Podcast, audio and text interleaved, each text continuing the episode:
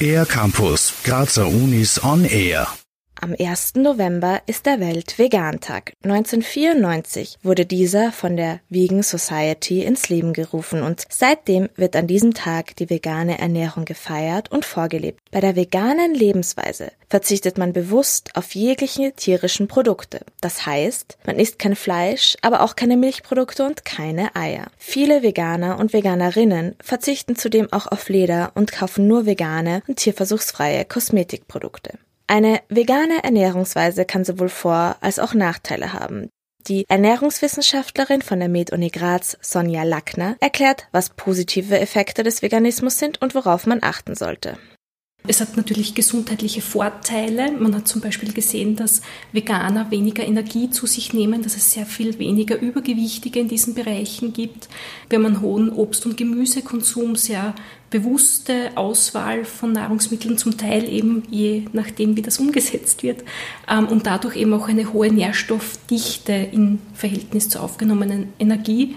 Und das führt natürlich zu positiven Effekten der veganen Ernährung. Auf der anderen Seite muss man dann aber auch ähm, sich vor Augen führen, dass es potenziell kritische Nährstoffe gibt, auf die man dann eben einen besonderen Fokus legen muss. Um möglichen Mangelerscheinungen entgegenzuwirken, sollten Veganer und Veganerinnen darauf achten, vor allem diese kritischen Nährstoffe durch die Nahrung zu sich zu nehmen. Dazu zählen laut der Ernährungswissenschaftlerin Eisen, Calcium, langkettige Omega-3-Fettsäuren und Vitamin B12. Die meisten dieser Nährstoffe lassen sich durch die gezielte Auswahl der Nahrungsmittel durch das Essen aufnehmen.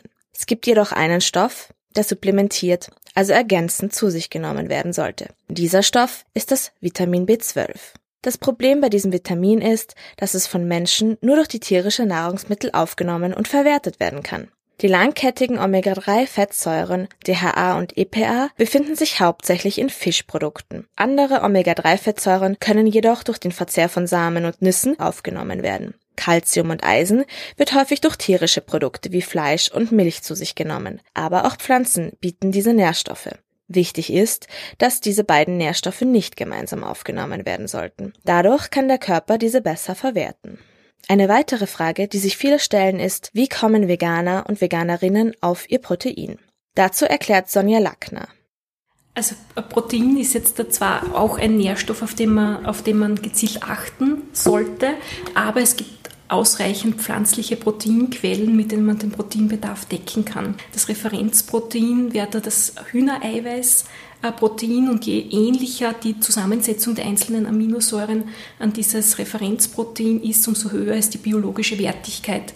Und wenn man jetzt da verschiedene Proteinquellen miteinander kombiniert, erhöht man diese biologische Wertigkeit, weil einfach ein breiteres Spektrum an verschiedenen Aminosäuren aufgenommen wird. Generell ist also bei der veganen Ernährung sowie auch bei jeder anderen Ernährungsweise darauf zu achten, dass man sich ausgewogen ernährt. Wichtig ist genügend Lebensmittel zu sich zu nehmen, die den Nährstoffbedarf decken können.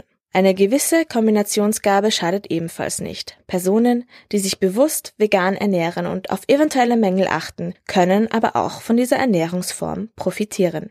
Für den R-Campus der Grazer Universitäten Bernadette Hitter. Mehr über die Grazer Universitäten auf ercampus-graz.at